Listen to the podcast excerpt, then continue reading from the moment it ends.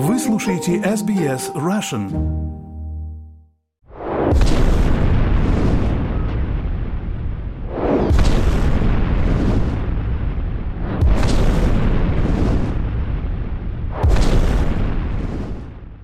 Здравствуйте, вы слушаете подкаст SBS Russian. Почти два года прошло с тех пор, как началась война в Украине.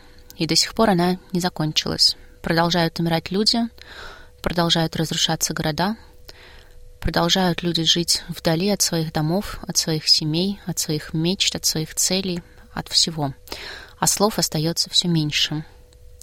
Мы сегодня решили дать сказать тем, кто особенно умеет находить слова. Поэтам, которые пишут на русском языке и живут в Австралии. Геннадий Казакевич –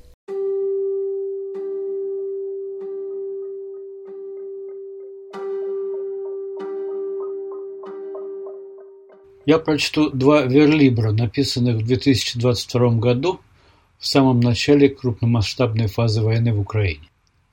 Первый текст мой. Вся семья моего отца и многие родственники моей мамы погибли в 1941 году и лежат где-то в украинской земле. Религиозные евреи верят, что Мессия, Машиах, однажды придет и поднимет всех мертвых из могил. Но для этого могилы не должны быть потревожены.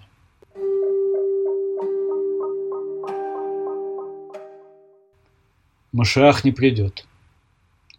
Землю, в которой лежат мои предки, разорвали взрывы снарядов. Машиах не придет. Мои предки встают из рвов в Чернигове, Сумах, Донбассе. Машиах не придет. У моих предков затягиваются огнестрельные раны. Машиах не придет. Мои дедушка и бабушка воюют за свободу лежать в нерастревоженных могилах.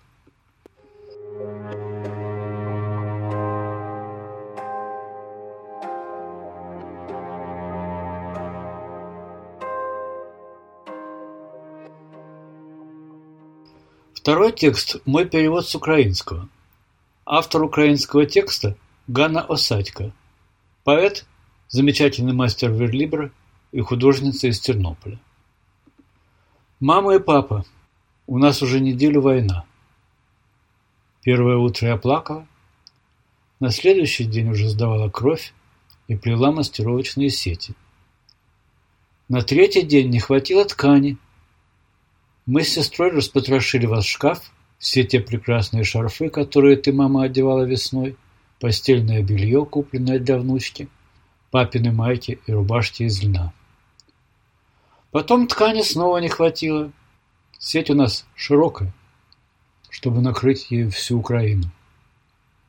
Кума открыла свой магазин тканей, и мы резали на тонкие полосочки софт, ситец, хлопок, черные, зеленые, пастельные, коричневые, желтые.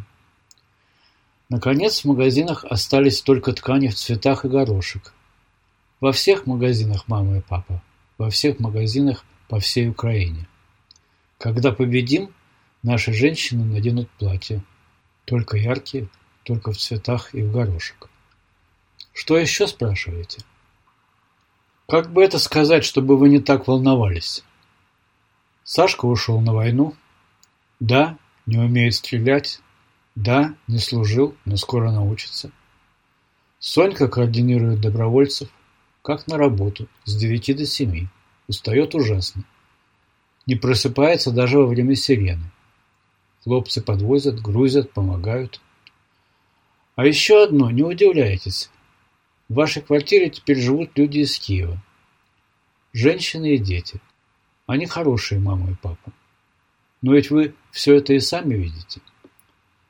Папа, твой путевль отбили, и кубер твой отбили.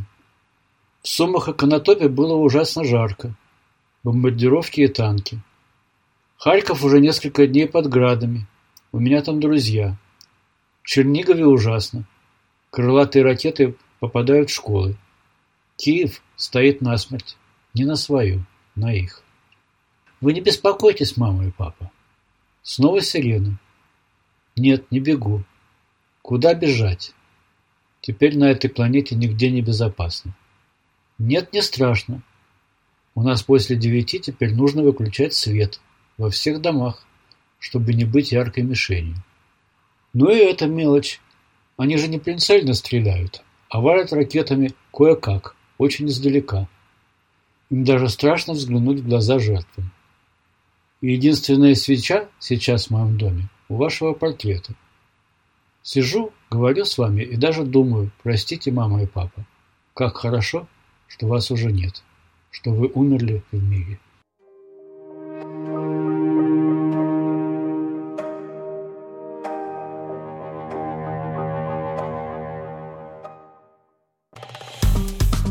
Поставьте лайк, поделитесь, комментируйте. SBS Russian в Фейсбуке.